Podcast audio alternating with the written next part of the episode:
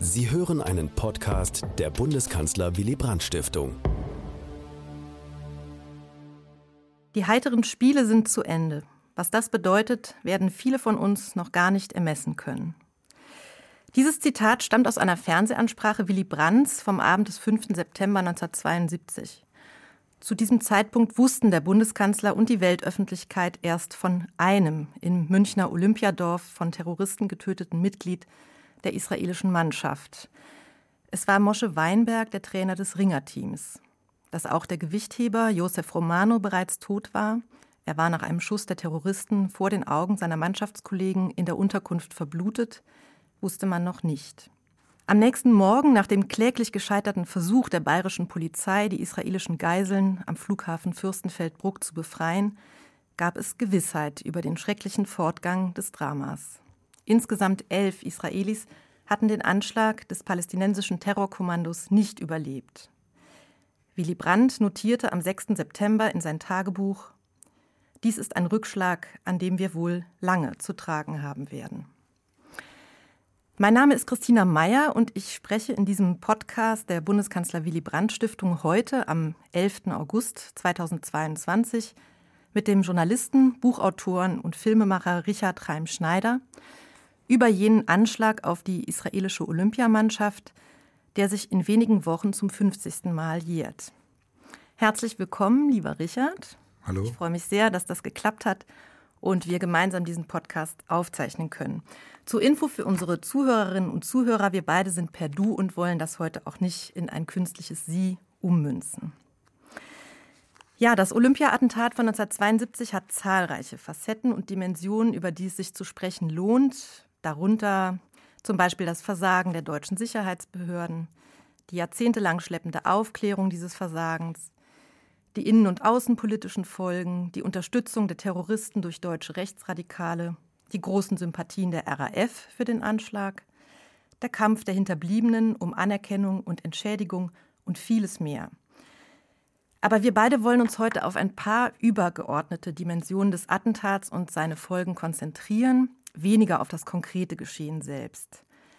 Sprechen möchten wir in erster Linie über den jeweiligen Umgang der deutschen und der israelischen Politik und Gesellschaft mit dem Ereignis, über die Art und Weise, wie darüber kommuniziert wurde, aber auch über die Bedeutung des Anschlags für Jüdinnen und Juden in Deutschland damals und heute.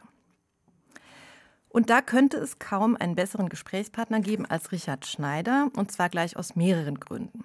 Er hat viele Jahre bis 2016 das ARD-Studio Tel Aviv geleitet, wo er immer noch lebt und von wo aus er als Editor at Large weiterhin für den Bayerischen Rundfunk und nebenbei auch für den Spiegel berichtet. Außerdem hat er zahlreiche Bücher sowie preisgekrönte Dokumentarfilme und Reportagen zur deutsch-jüdischen Geschichte, zur Geschichte und Gegenwart des Antisemitismus sowie zur Politik und Gesellschaft in Israel vorgelegt. Zuletzt erschien von ihm das gemeinsam mit Özlem Topçu veröffentlichte Buch Wie hättet, Wie hättet ihr uns denn gerne? Ein Briefwechsel zur deutschen Realität. Nicht zuletzt hat Richard Schneider aber auch einen sehr unmittelbaren, sehr persönlichen Bezug zu dem Ort und Ereignis, das uns heute beschäftigt. Er wurde Ende der 50er Jahre in München als Sohn ungarischer Holocaust-Überlebender geboren. Er wuchs dort als Mitglied der damals noch recht kleinen israelitischen Kultusgemeinde auf und er war als Jugendlicher 1972 einer von zahlreichen freiwilligen Helfern bei den Olympischen Spielen, bei denen er die israelische Mannschaft betreute. Ja, lieber Richard, mit dieser persönlichen Dimension würde ich gerne auch in dieses Gespräch einsteigen. Wie hast du das große Ereignis Olympia, vor allem aber natürlich das furchtbare Attentat damals erlebt und in welchem Kontext spielte sich das aus der Perspektive eines äh, jüdischen Teenagers im München der frühen 70er Jahre ab? Hm. Ja, Teenager war ich in der Tat. Ich war gerade mal 15 Jahre alt und ähm, war natürlich dementsprechend aufgeregt, dass ähm, hier in München die Olympischen Spiele stattfinden werden. Und freut sich mich natürlich auch, dass ich da als ähm, Helfer mitmachen konnte, weil ich dadurch freien Zugang zum Olympischen Dorf hatte äh, freien Zugang auch zu den Spielen. Ich konnte überall hin, ich konnte mir alles anschauen. Aber wenn ich sage freier Zugang, muss ich mich sofort wieder korrigieren, denn es gab im Prinzip irgendwo nirgendwo Barrieren oder Schranken. Es war ja alles offen. Das war der Charme dieser Spiele. Das war natürlich auch noch ähm, die Naivität jener Zeit, die noch überhaupt nicht vorbereitet war auf ähm, große terroristische Katastrophen, wie wir sie heute allenthalben und überall kennen und deswegen ja nun schon mit einer gewissen Selbstverständlichkeit mit Sicherheitsvorkehrungen bei Großveranstaltungen am Flughäfen und mittlerweile auch an Bahnhöfen umgehen. Und ähm, ich habe dann ähm, die israelischen Sportler fast alle kennengelernt und bin mit denen ein bisschen in München unterwegs gewesen, habe denen München gezeigt.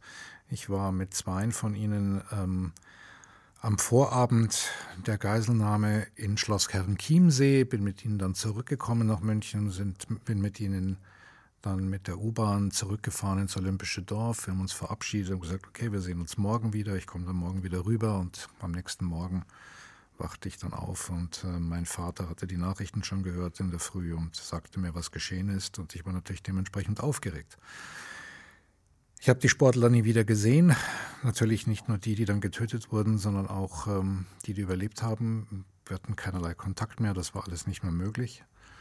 Und ähm, an diesem Tag ähm, hat der Gemeinderabbiner Grünewald, der Gemeinderabbiner der israelitischen Kultusgemeinde München, einen Rundruf gestartet und ähm, alle aufgefordert, zum Nachmittags- und Abends Abendgebet in die Reichenbachstraße, in die große Synagoge in die Reichenbachstraße zu kommen, um für die äh, Sportler zu beten. Da sind wir hingegangen. Dann gab es also das Nachmittagsgebet. Zwischen Nachmittags- und Abendsgebet gibt es immer so eine kurze Pause. In der Pause hat dann äh, Rabbiner Grünewald eine Ansprache gehalten, was man halt als Rabbiner so sagt und man bittet Gott um Hilfe und all diese Dinge. Und dann begann das Abendgebet. Und da gibt es ein Gebet, das heißt äh, Amida oder Shmone Esre. Das ist ein Gebet, das man im Stehen still sagt. Da darf man auch nicht unterbrechen, da darf man nicht reden, da muss man warten, bis es fertig ist. Und mitten in diesem Gebet, wo ein Gespräch oder eine Unterbrechung wirklich verboten ist, ist mein Vater ein Holocaust-Überlebender, der einzige seiner Familie, er und eine Schwester genauer gesagt, der Rest der Familie ist äh, in Auschwitz vergast worden, ist mein Vater, man muss einfach sagen, komplett ausgerastet und begann loszutoben und äh, schrie dann in dieser vollbesetzten Synagoge mit, ich schätze mal, fast 2000 Menschen, die da waren. Ähm, er will nicht mehr beten. Was machen wir hier eigentlich? Diese ganze Beterei ist Unsinn. Er sieht sich hier mit seinem Sohn, also mich, ähm, genauso wie damals sein Vater mit ihm dastand äh, und gebetet hat in der Slowakei, dass ähm, Hitler nicht kommt. Und was hat es genutzt, das ganze Beten? Es hat uns Auschwitz gebracht und wir müssen aufhören mit der Beterei, wir müssen aktiv werden, wir müssen was tun, wir müssen eine Demonstration machen. Die Leute waren total schockiert, erstens über das Unterbrechen dieses so wichtigen Gebets, natürlich dann auch über den, den, den Wutausbruch meines Vaters. Und dann gab es natürlich erst ein Hin und ein Her und das kann man nicht machen und äh, wir können nicht und wir dürfen nicht und Geparu, also das Ganze hin und her. Und mein Vater ließ sich aber nicht ähm, beirren und wir Jugendlichen waren natürlich Feuer und Flamme, eine Demo zu machen. Und mein Vater sagte mir, ich soll vorgehen ähm, zum Eingang der Synagoge, da stand die Polizei. Das war noch relativ neu. Es hatte 1970, äh, kurz nach meiner eigenen Bar Mitzwa in dieser Synagoge, einen Terroranschlag äh, gegeben in München auf das Gemeindezentrum in der Reichenbachstraße, in der nicht nur die Synagoge war, sondern damals auch noch das Altersheim. Bei diesem Brandanschlag sind sieben Menschen getötet worden. Ähm, dieser Anschlag ist bis heute nicht aufgeklärt und seit damals stand Polizei zum Schutz der Gemeinde da. Das war also auch noch ein relatives Novum damals. Und mein Vater schickte mich zu der Polizei, zu dem Polizeiwagen unten, um zu sagen, wir machen jetzt eine Demo und ähm, geben Sie das bitte durch, damit äh, Sie Bescheid wissen. Das tat ich, dann kam ich wieder zurück. Alle organisierten rum, wir Jungen. Der Gemeindevorstand und der Rabbiner haben sich in irgendwelche Büroräume zurückgezogen, um zu beraten, was zu tun ist. Und mein Vater schickte mich hoch in eine dieser Räume, wo er wusste, dass in einem der Schränke eine israelische Flagge ist. Und da bin ich hochgelaufen und genau in diesem Zimmer tagte der, Gemeindevorstand und alle waren irgendwie ganz schockiert, dass ich da einfach reinplatzte und sagten, ich soll da rausgehen. Sag ich, nee, mein Vater hat mir gesagt, ich muss hier die israelische Flagge holen und die wollten mich nicht lassen und ich beharrte und ich habe die Tür aufgemacht von dem Schrank, holte die Flagge raus, rannte mit der runter.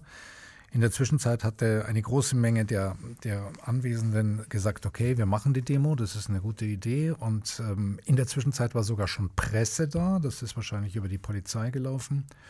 Und dann standen wir unten auf der Reichenbachstraße und wollten losmarschieren. Und in dem Augenblick sah ich von oben aus den Fenstern guckend ähm, diesen Vorstand. Das war damals noch unter dem Gemeindepräsidenten Hans Lamm. Und die kamen dann, als sie sahen, dass diese Demonstration nun tatsächlich äh, beginnt und stattfindet, kamen die heruntergelaufen, stellten sich dann an die Spitze und dann hieß es, okay, wir marschieren bis zum Odeonsplatz, auch natürlich ein historisch bedeutender Platz, und ähm, machen die Demo. Und das haben wir dann gemacht und äh, marschierten da und ähm, kamen dann dort auf dem Odeonsplatz an und dann hat Hans Lamm eine Rede gehalten und dann ging das Ganze auch wieder friedlich auseinander. Aber was so wichtig war und was so bedeutsam war, erstmal für mich persönlich, war, dass ich unglaublich stolz auf meinen Vater war, klar aber auch, dass ich zu dem Zeitpunkt, ja, eigentlich zu diesem Zeitpunkt etwas begriffen habe, nämlich, dass man sich wehren muss, dass man nicht äh, einfach alles ertragen und erdulden muss, wie man das als Ghetto-Jude so gemacht hat. Und das war etwas, was mich ähm, sicher auch ein Leben lang in dem, was ich dann auch später beruflich gemacht habe und wo ich mich äh, dann politisch geäußert habe, in allen möglichen Bereichen, aber natürlich auch gerade zu Themen, die mit Antisemitismus und was auch immer zu tun hatten oder Rassismus, dass ich da immer wieder meinen Mund aufgemacht habe, hat sicher sehr viel mit diesem Ereignis zu tun. Und ähm, ja, und gleichzeitig war es auch, das wusste ich aber erst sehr, sehr viel später, ähm, eines der allerersten Coming-outs der jüdischen Gemeinde in der alten Bundesrepublik. Juden lebten nach 45 in Deutschland freiwillig, unfreiwillig, eher unfreiwillig. Man landete irgendwie in München, die meisten oder in Deutschland, die meisten als Displaced Persons aus Osteuropa, wollten eigentlich weiter, konnten dann nicht weiter, entweder weil sie kein Visum bekommen haben oder weil sie krank waren oder weil die Möglichkeiten nicht da waren, was auch immer. Einige waren tatsächlich deutsche Juden, die entweder versteckt gewesen waren in der Nazizeit in Deutschland oder die wieder zurückkehrten. Aber die große Mehrheit waren tatsächlich Juden, die keine deutschen Juden waren und die vor allem dann in diesem Post-Holocaust-Deutschland, in dem Post-Nazi-Deutschland, das ja gar nicht so Post-Nazi war. Die Nazis waren ja alle da, die Mitläufer, die SS-Leute, die, die Wehrmachtsoffiziere und Soldaten, sie waren ja alle da. Auch diejenigen, die wegschauten, sie waren unsere Nachbarn. Und ähm, man versuchte quasi nicht aufzufallen. Und ähm, das erste richtig große Coming-out der jüdischen Gemeinden in Deutschland war 1985 bei der berühmten Fassbinder-Affäre, bei diesem Stück Der Müll, die Stadt und der Tod, das 1985 am Frankfurter Schauspiel aufgeführt werden sollte. Und ähm, wo damals die jüdische Gemeinde mit dem Gemeindepräsidenten Ignaz Bubis die Bühne besetzte, um dieses antisemitische Stück ähm, nicht aufzuführen, nicht aufführen zu lassen. Das war also das richtig ganz offizielle Coming Out. Aber das, was wir gemacht haben, damals 72, also 13 Jahre früher, war auch schon so ein erstes lokales Coming Out. Mhm. Und das überraschte damals wahnsinnig viele Menschen. Ja. Ja, ein Moment der Selbstermächtigung äh, und der öffentlichen Sichtbarkeit. Dennoch wenn ich mir jetzt die Literatur zu Olympia 72 und zu dem Kontext des Attentats anschaue, dann habe ich den Eindruck, ähm, das, was das damals für die Jüdinnen und Juden in Deutschland bedeutet hat, kommt kaum vor ja, in der Literatur. Ähm, und du hast erwähnt, der, dass es ja bereits 1970 im Februar diesen schrecklichen Anschlag auf die, das Altersheim gegeben hatte. Und nicht nur das, mehrere andere versuchte oder gelungene Flugzeugentführungen ja auch in München. Und man fragt sich, warum daraus keine Konsequenzen gezogen wurden, vor allem mit Blick auf die Sicherheitsvorkehrungen bei den Olympischen Spielen. Ähm, also für die jüdische Gemeinschaft in der Bundesrepublik war das, was dann am 5. September 72 passierte, vermutlich keine wirkliche Überraschung im Kontext dessen, was schon passiert war in den Jahren vorher, auch wenn es natürlich wesentlich drastischer war. Aber äh, wenn man auf die deutsche Politik, die Behörden und auch auf die Mehrheitsgesellschaft schaut, dann hat man dort den Eindruck, dass man völlig überrumpelt war von diesem Vorfall, von diesem schrecklichen Anschlag und in einer gewissen Weise naiv, unvorbereitet darauf reagiert hat. Ähm, ich würde gerne ein paar Beispiele nennen, um so einen Eindruck von der Kommunikation zu vermitteln, der Regierungsoffiziellen zum Beispiel, die sich dann unmittelbar an, das, an den Anschlag anschloss. Also Willy Brandt, das muss man sagen, der spielte keine besonders prominente Rolle äh, in dieser regierungsoffiziellen Kommunikation in diesen zwei Tagen, 5. 6. September. Er war vor allem damit befasst, mit seiner Amtskollegin in Israel, mit Golda Meir, zu kommunizieren und er versuchte vergeblich den ägyptischen Präsidenten ans Telefon zu bekommen. Als ihn dann diese furchtbare Falschmeldung erreichte am späten Abend, ich glaube so um Mitternacht, von einer vermeintlich geglückten Befreiung der Geiseln am Flughafen Fürstenfeldbruck, da wollte er dieser Meldung nicht trauen und deswegen auch nicht selbst nochmal vors Fernsehen treten. Das hat er dann seinem Regierungssprecher überlassen, Konrad Ahlers, und der hat sich dann wohl eben den muss man sagen, fatalsten kommunikativen Fauxpas äh, geleistet, äh, weil er diese Falschmeldung eben vor der Kamera verbreitete und sich auch noch sichtlich erleichtert zeigte von einer unglücklichen Unterbrechung der Spiele sprach, die hoffentlich in ein paar Wochen vergessen sein würden. Dann noch die furchtbare äh, Pressekonferenz äh, nachts um drei, als der bayerische Innenminister Bruno Merck nach einer wirklich quälend langen, umständlichen Vorrede irgendwann verkündete, dass sämtliche Geiseln ums Leben gekommen waren. Und dabei muss man sich ja vor Augen führen, dass die Angehörigen in Israel ähm, mehrere Stunden in dem Glauben gelebt haben, alles sei gut gegangen, um dann die umso schrecklichere Wahrheit zu erfahren. Noch ein Zitat von Bundesaußenminister Walter Scheel, der notierte am Tag nach dem Anschlag kurz, das Leben geht weiter. Und die Spiele, ja, das wissen wir, die gingen nach einer kurzen Unterbrechung auch weiter. Das von Scheel geführte Auswärtige Amt gab zwei Tage nach dem Anschlag die Sprachregelung an alle deutschen Botschaften aus, dass öffentlich keine Selbstkritik zu äußern sei, was das Verhalten der Sicherheitsbehörden betreffe. Es gehe nämlich darum, Zitat, so schnell wie möglich zur Normalität zurückzufinden. Kannst du dich erinnern, wie du äh, das, also die, speziell diese, äh, das Verhalten der Polit Politik, der Behörden äh, damals empfunden hast, wie dein unmittelbares Umfeld das empfunden hat? Ist das aus deiner Sicht ein Zeichen von Realitätsverweigerung gewesen, von mangelnder Sensibilität oder ja auch von einem offenbar unerschütterlichen Glauben daran, dass diese heiteren Spiele im neuen Deutschland, die ja ganz bewusst im Kontrast zu den Nazispielen von 1936 konzipiert waren, dass das alles durch nichts in der Welt äh, erschüttert oder gar gefährdet werden könnte? Also zunächst einmal, ich, ich, ich schilderte erst einmal, wie mein Gefühl und das meiner ganzen jüdischen Freunden und Bekannten und der Eltern meiner Freunde war damals. Ich war 15, ich war also dementsprechend auch noch ähm, jung und naiv in vielen Bereichen, aber in einem Bereich nicht. Und ähm, das ist vielleicht das, was ich am traurigsten damals empfand, ähm, nämlich dass das gesamte Verhalten der Politiker, sowohl der Landespolitik wie auch der Bundespolitik, einfach so war, dass wir dachten, naja, so sind halt die Deutschen, wissen wir doch. Jüdisches Leben zählt nicht. Das heißt, wir waren überhaupt nicht überrascht über das Verhalten, wir waren nicht überrascht über dieses was du jetzt genannt hast, das Unsensible oder das Nicht-Verstehen wollen oder so, das war uns eh klar. Das kannten wir nur so. Das kannten vor allem unsere Eltern, die alle die KZ überlebt haben mit letzter Mühe. Da haben wir keinerlei Erwartungen gehabt. Null, nichts. Auch nicht an Willy Brandt. Überhaupt nicht. Auch nicht an die SPD, gar nichts.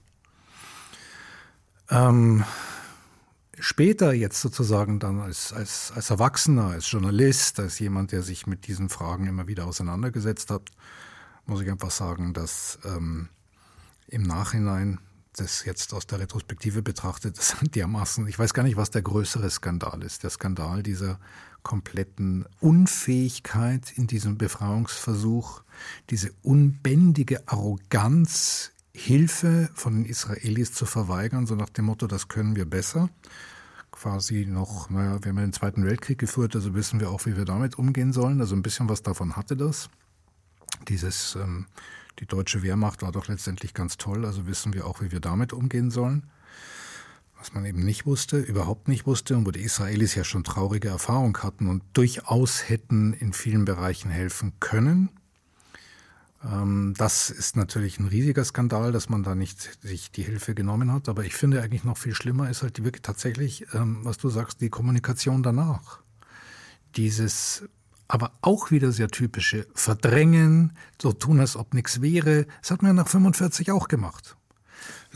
Das heißt, wir sehen da im Grunde genommen ein Kontinuum in dieser Bundesrepublik, auch in der, in der öffentlichen Bundesrepublik, ein Kontinuum, das komplett ähm, in einem in einem Spannungsfeld stand, nämlich auf der einen Seite anerkennen zu müssen, was man im Zweiten Weltkrieg verbrochen hat, die Shoah anerkennen zu müssen, ähm, Wiedergutmachungszahlungen machen zu müssen, ähm, die Bekenntnisse, die man dann bei solchen Ereignissen und bei Großereignissen und Trauerereignissen machen musste, machen zu müssen. Darf man allerdings auch nicht vergessen, das wird nämlich auch gerne vergessen, dass in der jungen Bundesrepublik die Gedenkfeiern für den Holocaust nicht vom Staat ausgerichtet wurden. Das wurde immer von den Juden ausgerichtet, die dann irgendwie Politiker eingeladen haben. Das änderte sich erst in den 80er Jahren, also sehr spät.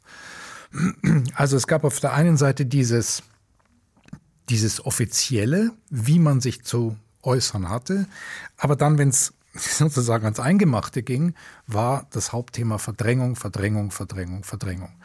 Und das wiederum ähm, auch jetzt aus der Retrospektive überrascht mich natürlich nicht, weil man muss sich halt auch das Alter dieser Leute anschauen, die da in der Verantwortung waren, die ja alle noch irgendwie in der Nazi-Zeit groß geworden sind, selbst wenn sie vielleicht selber gar keine Nazis waren, aber natürlich in einer ganz bestimmten Tradition und in einer bestimmten Denke groß geworden sind, dass sie ähm, meinten, das so weiterführen zu müssen zum Wohle der Bundesrepublik.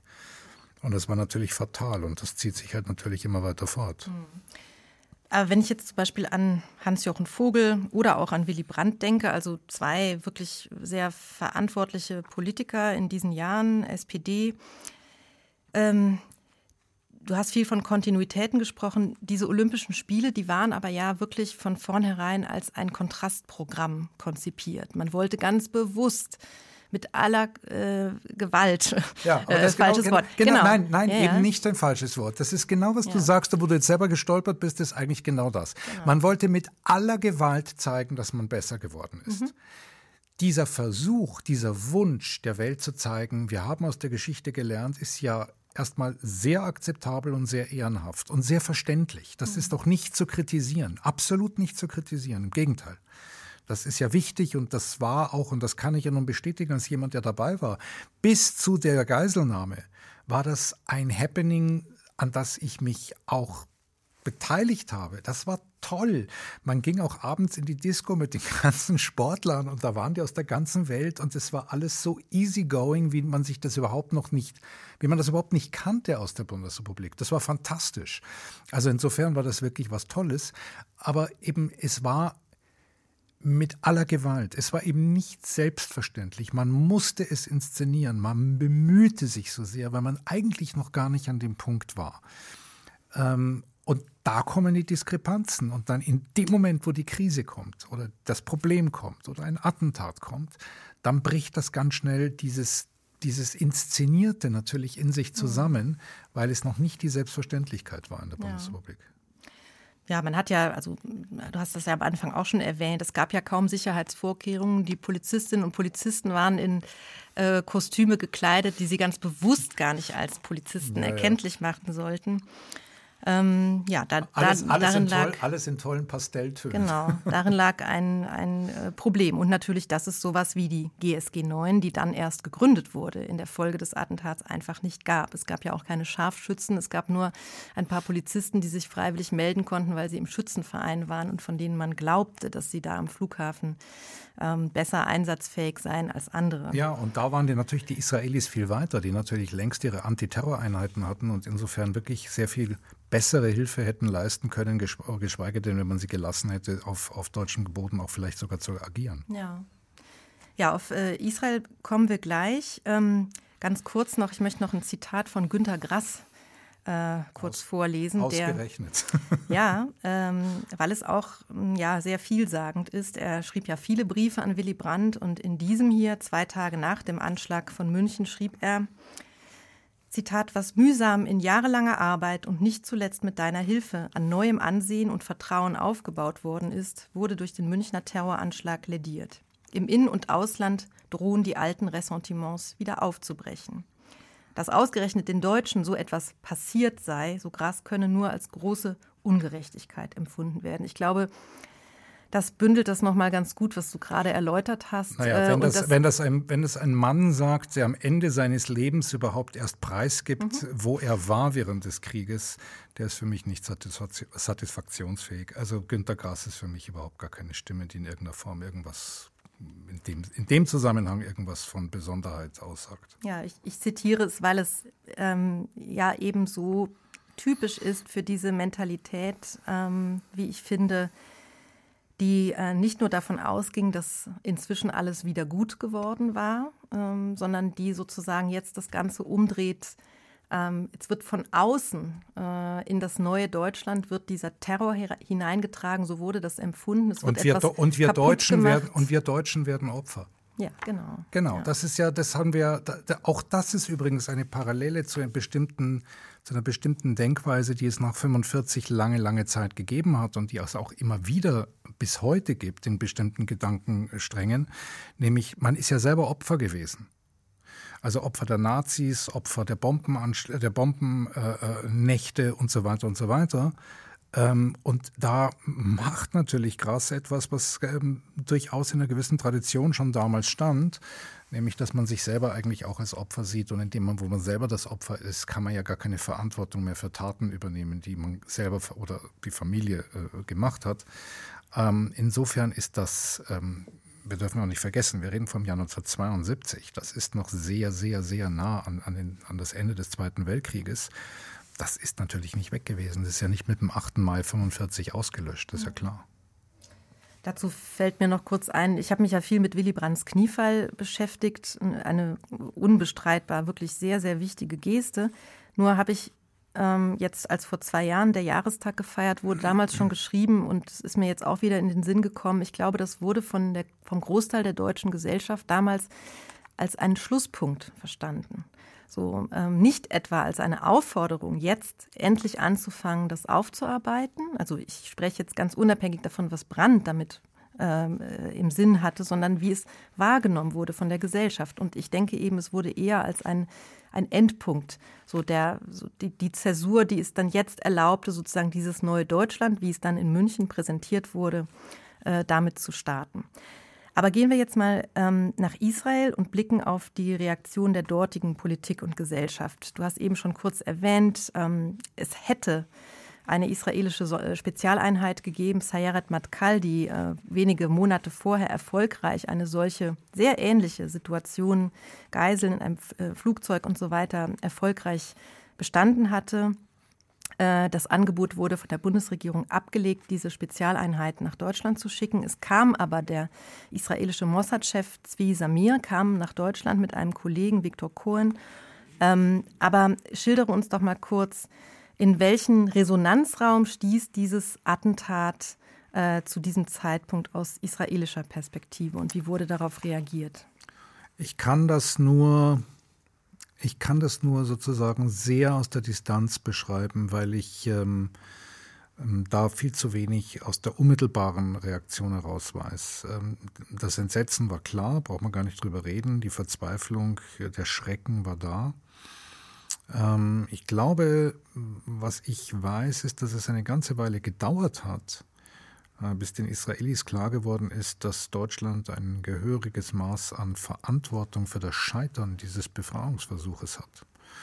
Es ging natürlich, ähm, in erster Linie ging es natürlich um die palästinensischen Terroristen und ähm, das sah man dann eben auch erst einmal natürlich als Teil des Konfliktes an, in dem man nun vor Ort lebte.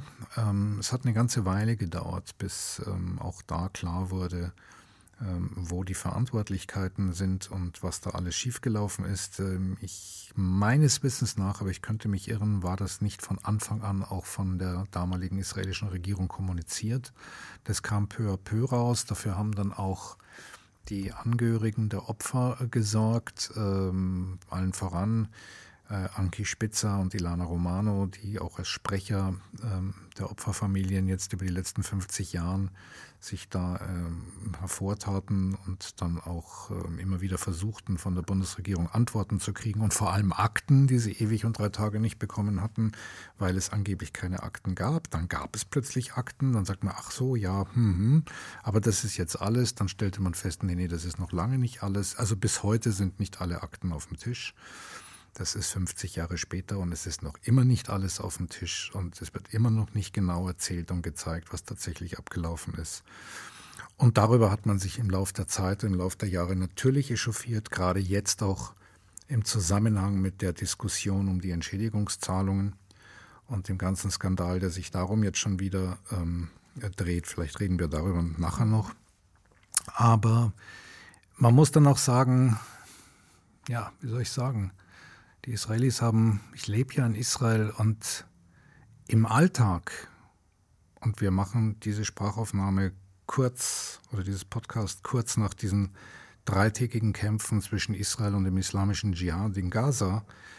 Und äh, in Israel wird am 1. November wieder gewählt. Ähm, die Sorgen vor Ort sind noch viel, viel größer, die man da hat im Alltag, als das, was hier mit der Bundesrepublik und mit 50 Jahren Olympia ist, das natürlich jetzt wieder ein Thema ist, aber die Leute sind woanders mit dem mhm. Kopf. Ja. Ja, wir kommen gleich nochmal zurück auf das, was jetzt ähm, bevorsteht, nämlich der, die, die, Gedenkfeierlichkeiten oder wie man es auch nennen möchte zum 50. Jahrestag. Also nochmal damals äh, zurück äh, zum frühen September 72. Golda Meir ähm, hat damals tatsächlich zunächst sehr verständnisvoll und sanft auf äh, auf die Vorfälle reagiert, beziehungsweise auf das Versagen der deutschen Sicherheitsbehörden. Das hat sich dann erst geändert nach dem gescheiterten Befreiungsversuch und erst recht, nachdem Zvi Samir wieder zurück in Israel war und dem Kabinett ähm, haarklein berichtet hat über das, was dort vorgefallen war. Ähm, und die Empörung wuchs noch in Israel, nachdem die Bundesregierung dann zwei Wochen nach dem Attentat einen Bericht veröffentlichte, darin eigentlich jegliche Mitverantwortung von sich wies und stattdessen aber die mangelnde Bereitschaft der Israelis betonte, auf die Forderungen der Attentäter einzugehen.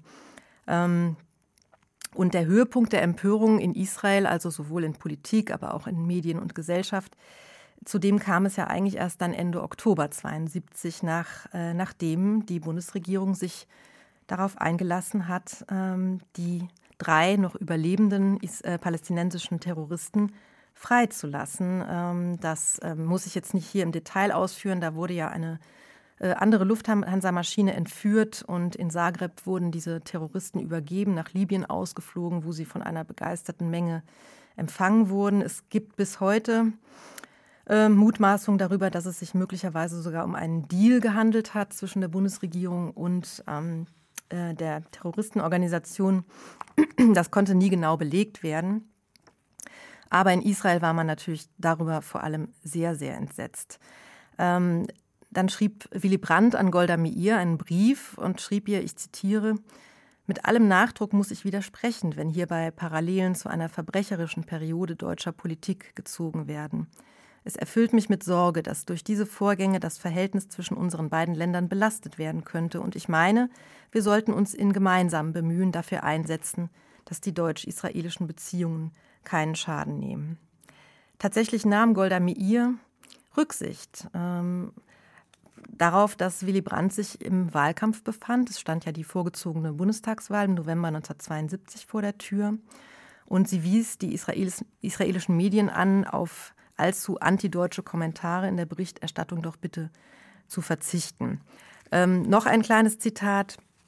Und zwar, ähm, es gab auch mehrere israelische Prominente, die äh, und auch Sportmannschaften zum Beispiel, die in Reaktion auf die Vorfälle ihre Reisen in die Bundesrepublik absagten. Zum Beispiel auch der in der Bundesrepublik ja enorm populäre Schriftsteller, Ephraim Kishon.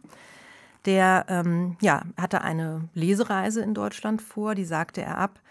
Und auch ihm schrieb Willy Brandt einen Brief, Zitat, mir ist unverständlich, dass Ihre Anwesenheit in der Bundesrepublik Deutschland unerwünscht sein soll. Dies ist ein freies Land. Sie sind hier nicht in größerer Gefahr als anderswo. Sie können sicher sein, dass Sie in der Bundesrepublik Deutschland willkommen sind. Das war sicherlich von Brandt ehrlich gemeint. Nur er hatte, glaube ich, Kishon gar nicht verstanden, denn der wollte Protest äußern und weniger seine, seine konkrete individuelle Sorge, dass ihm etwas passieren könne. Ähm, wenn man auf dieses, also es gab dann Aber wirklich so. Ich, ja, ich natürlich. Da, darf ich gerne. da einhaken?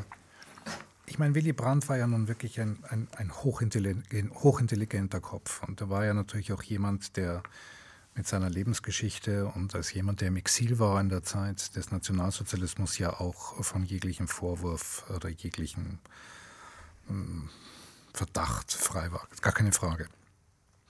Aber ich glaube einfach nicht, dass er nicht begriffen hat, warum Kishon nicht kommen wollte. Ich glaube das nicht. Ich glaube, da wurde ein Narrativ gespannt, und zwar schon vom Bundeskanzler bis ganz nach unten durch, ähm, das man so haben wollte, um ja nicht sich mit der Problematik auseinandersetzen zu müssen, dass man Verantwortung trägt. Also diese, diese Reaktion auf Kishon ist aus meiner tiefsten Überzeugung heraus, ähm, das ist politisches Programm, das ist nicht Naivität. Ja, ja das, genau das gleiche Argument oder die gleich, das gleiche Narrativ wurde vorgetragen, als es um die von dir schon angesprochene Entschädigungsforderungen ging. Also das war auch zum Teil ein, eine rein juristische Frage. Ja? Wenn man Mitverantwortung eingestanden hätte, dann hätte man sich auch zu Schaden, also auf Schadenersatzforderungen und Entschädigungen einlassen müssen. Von daher äh, stimme ich dir sehr zu. Das war ein Narrativ, das war eine bestimmte, ein bestimmter Duktus, äh, mit dieser Problematik umzugehen, um bestimmte äh, Konsequenzen einfach ausschließen zu können. Ähm, ganz kurz noch, wenn man auf dieses Wechselspiel der Empörung schaut, vor allem darauf, dass sozusagen die Deutschen jetzt wiederum empört waren, sowas schrieb auch die FAZ damals, ähm, ähm, äh, das zitiere ich jetzt mal nicht. Also wenn man auf dieses Wechselspiel der Empörung schaut, besonders aber auf die sehr empfindlichen Reaktionen von deutscher Seite auf jegliche Kritik an, am Verhalten der Behörden, wie würdest du insgesamt den damaligen Blick der Deutschen und der Israelis aufeinander charakterisieren? Ging der Blick total aneinander vorbei ja, noch? Ja, total. Ja. Der ging total aneinander vorbei. Und ähm, ähm, wir, wir sind auch immer noch immer wieder, und das ist ja auch etwas, wir, wir reden über die Zeit damals, 50 Jahre her, aber wenn wir das in die Jetztzeit übertragen, wir haben nach wie vor einen Großteil der Debatten, die zwischen Deutschland und Israel entbrennen oder geführt werden, haben nach wie vor sehr viel damit zu tun, dass man sich nicht versteht, nicht verstehen kann, beziehungsweise auch nicht verstehen will. Und ähm, auf deutscher Seite hat das nach wie vor sehr viel damit zu tun, dass man sich nicht wirklich anschauen will, wofür man selbst verantwortlich war. Und ich möchte dir da nur ein Beispiel geben, das für mich, ähm, mich zutiefst beeindruckt hat, also im, im negativen Sinne. Im Jahr 2020 hat die Wochenzeitung Die Zeit eine Umfrage in Auftrag gegeben, in der gefragt wurde, ähm, also normale Bundesbürger, ähm, glauben Sie oder wissen Sie, dass es in Ihrer Familie Nazis gegeben hat? Und das Ergebnis ist, ist wirklich äh, schockierend. Ganze drei Prozent der Bundesbürger glauben oder wissen, dass es in ihren Familien Nazis gegeben hat. Was heißt das? Das heißt, dass heute niemand mehr leugnet, dass es den Nationalsozialismus gegeben hat. Niemand leugnet, dass es den Holocaust gegeben hat. Also das ist ja wirklich äh, mittlerweile Common Sense. Aber ich bin nicht verantwortlich, meine Familie ist nicht verantwortlich, das waren irgendwelche anderen. Und in dieser Grundhaltung, die es bis heute gibt und die damals natürlich noch viel extremer war, ist doch ganz klar, ist natürlich die Fähigkeit der Empathie für die Opfer von einst einfach nicht gegeben. Ja, das bringt mich zu einem Punkt, den wir vorhin schon mal kurz angesprochen haben, nämlich die aktuellen neuen Forderungen der Hinterbliebenen nach Entschädigung.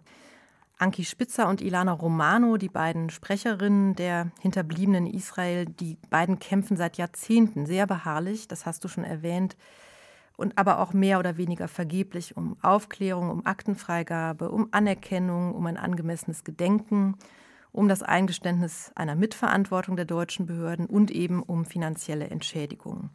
Also dazu muss man sagen, dass unmittelbar nach dem Anschlag damals wurde über das Rote Kreuz, sozusagen als humanitäre Aktion, wurde eine Million D-Mark für alle 34 betroffenen Israelis, äh, also alle Angehörigen, gezahlt.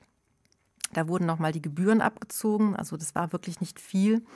Äh, dann 2002 überbrachte dann nochmal der bayerische Ministerpräsident Stoiber weitere drei Millionen Euro äh, für die Betroffenen. Aber das ist eben aus ihrer Sicht immer noch zu wenig. Jetzt hat die Bundesregierung bzw. das Bundesinnenministerium vor etwa zwei Wochen wohl ein, neues Angebot vorgelegt, das sich, ähm, so heißt es, auf angeblich 10 Millionen Euro belaufen soll, abzüglich allerdings der bereits geleisteten Zahlungen.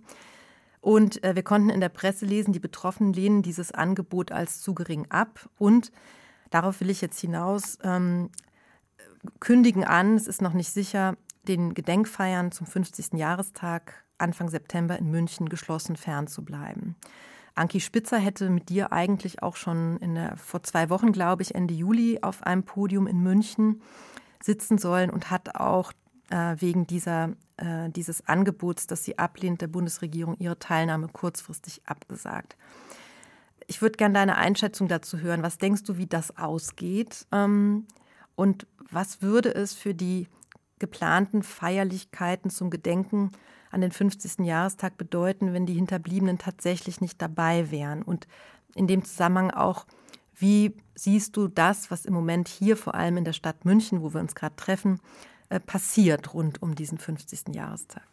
Lass mich, ähm, weil du gerade die vier Millionen von äh, dem bayerischen Ministerpräsidenten Edmund Stoiber genannt hast, lass mich damit nochmal schnell beginnen.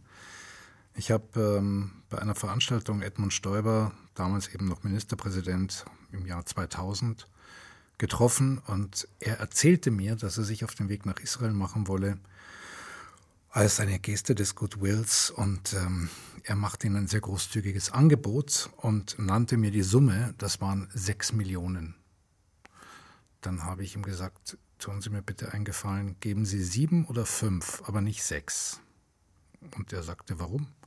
Sag ich, sechs Millionen? Fällt Ihnen dazu nichts ein? Es fiel ihm nichts dazu ein. Als ich ihm klar machte, dass es um sechs Millionen ermordete Juden geht in der Shoah, fand er diese, fand er das irgendwie ganz merkwürdig und ließ sich nicht darauf ein. Und ich weiß auch, dass man in Israel sehr entrüstet auf diese Zahl reagiert hat. So, ähm, das gesagt habend, und da sind wir schon im Jahr 2000, ähm, wundert mich, wie das jetzt wieder gehandelt wird, auch nicht, weil man hier, wie jetzt gerade in einem Kommentar in der Süddeutschen ähm, gerade geschrieben wurde von einem Kollegen, ähm, dass hier wird mehr mit dem Taschenrechner als mit Empathie gearbeitet. Und genau so ist es. Über die Forderungen, wie viel in welcher Höhe da gezahlt werden soll, muss oder kann, will ich mich überhaupt nicht äußern. Das, äh, da bin ich gar nicht in der Lage, das beurteilen zu können. Ich kann aber sehr wohl verstehen, dass das Angebot, das die Bundesregierung da gemacht hat, ähm, einen, eine, ein Schlag ins, ins Gesicht all dieser Opferfamilien ist. Ich verstehe es auch nicht wirklich, denn diese Regierung hat ja nun wirklich überhaupt gar keine Verantwortung für das, was damals alles schiefgegangen ist.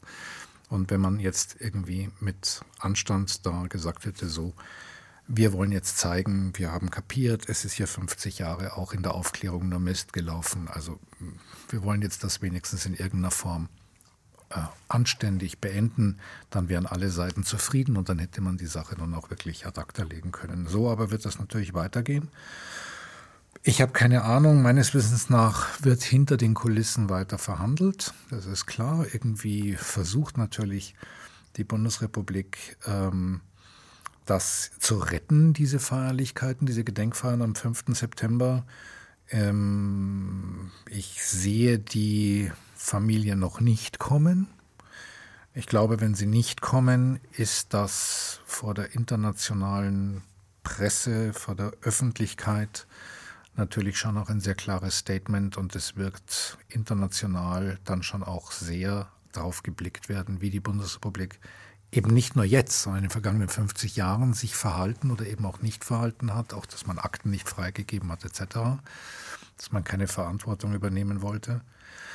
Ähm, ja, nur letztendlich, glaube ich, wird auch da wieder das dann wieder umgedreht werden, dass am Schluss sich viele beleidigen. Was bilden sich denn eigentlich da diese Israelis ein, was die schon wieder einfordern? Jetzt kommen sie noch nicht mal. Jetzt machen wir für die irgendwie noch eine große Trauerfeier und auch da kommen sie nicht. Also ich würde mich nicht wundern, wenn wir auch diese Stimmen hören werden. Nicht nur, aber eben auch. Und damit wird das Ganze eigentlich immer nur weiter fortgesetzt werden.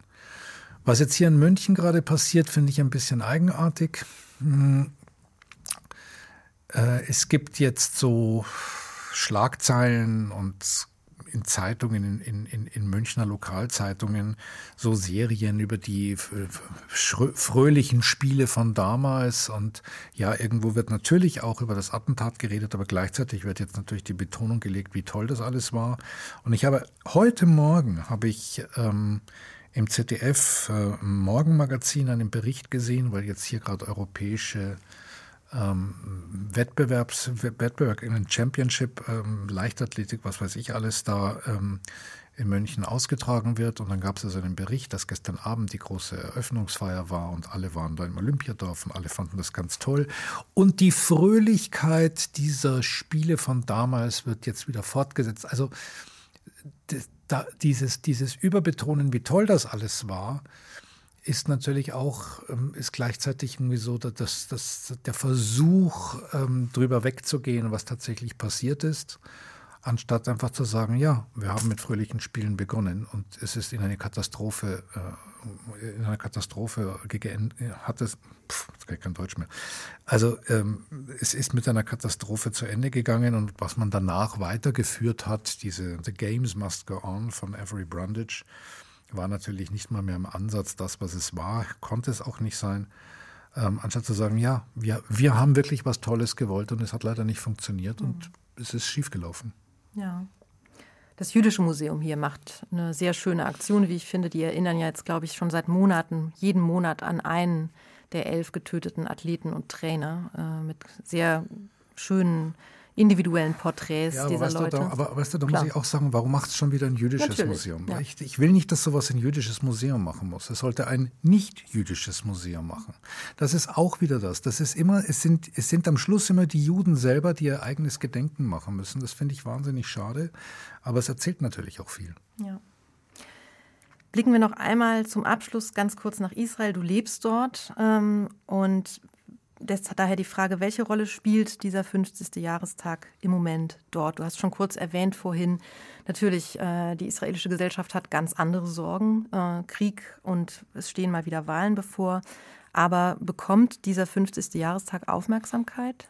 Ja, also medial auf alle Fälle. In den Medien ist das alles groß rauf und runter berichtet worden, jetzt auch mit diesen ganzen Zahlungen bzw. Nichtzahlungen. Und es gab auch eine Pressekonferenz äh, der, der Opferfamilien, ähm, äh, die sehr viel auf, für sehr viel Aufsehen erregt hat, auch im Fernsehen und äh, alles.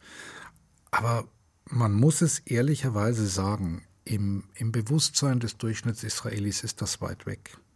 Es war gerade wieder drei Tage Quasi-Krieg. Also Gott sei Dank nicht ein ganz richtig großer Krieg, aber es war quasi Auseinandersetzung. Ähm, es wurde geschossen, es äh, bombardiert, Raketen fielen. Es gibt eine sehr, sehr wichtige Wahl am 1. November, die wahrscheinlich auch ein bisschen über die Zukunft des Landes entscheidet, wo sie sich so politisch hinbewegen wird. Ähm, der Iran mit, ist am, kurz vor dem nuklearen Durchbruch. Man weiß nicht, was mit diesem Nuklearabkommen zwischen den USA und ähm, dem Iran passiert. Also die realen Probleme, die man hat im Alltag, überschatten natürlich oder überspielen das alles und sind dann letztendlich für die Menschen auch viel wichtiger. Ja, vielen, vielen herzlichen Dank, lieber Richard Schneider, für dieses sehr, sehr interessante Gespräch über 50 Jahre Olympia-Attentat. Gerne, vielen Dank auch. Dies war ein Podcast der Bundeskanzler Willy Brandt Stiftung. Für mehr besuchen Sie uns auf www.willy-brandt.de.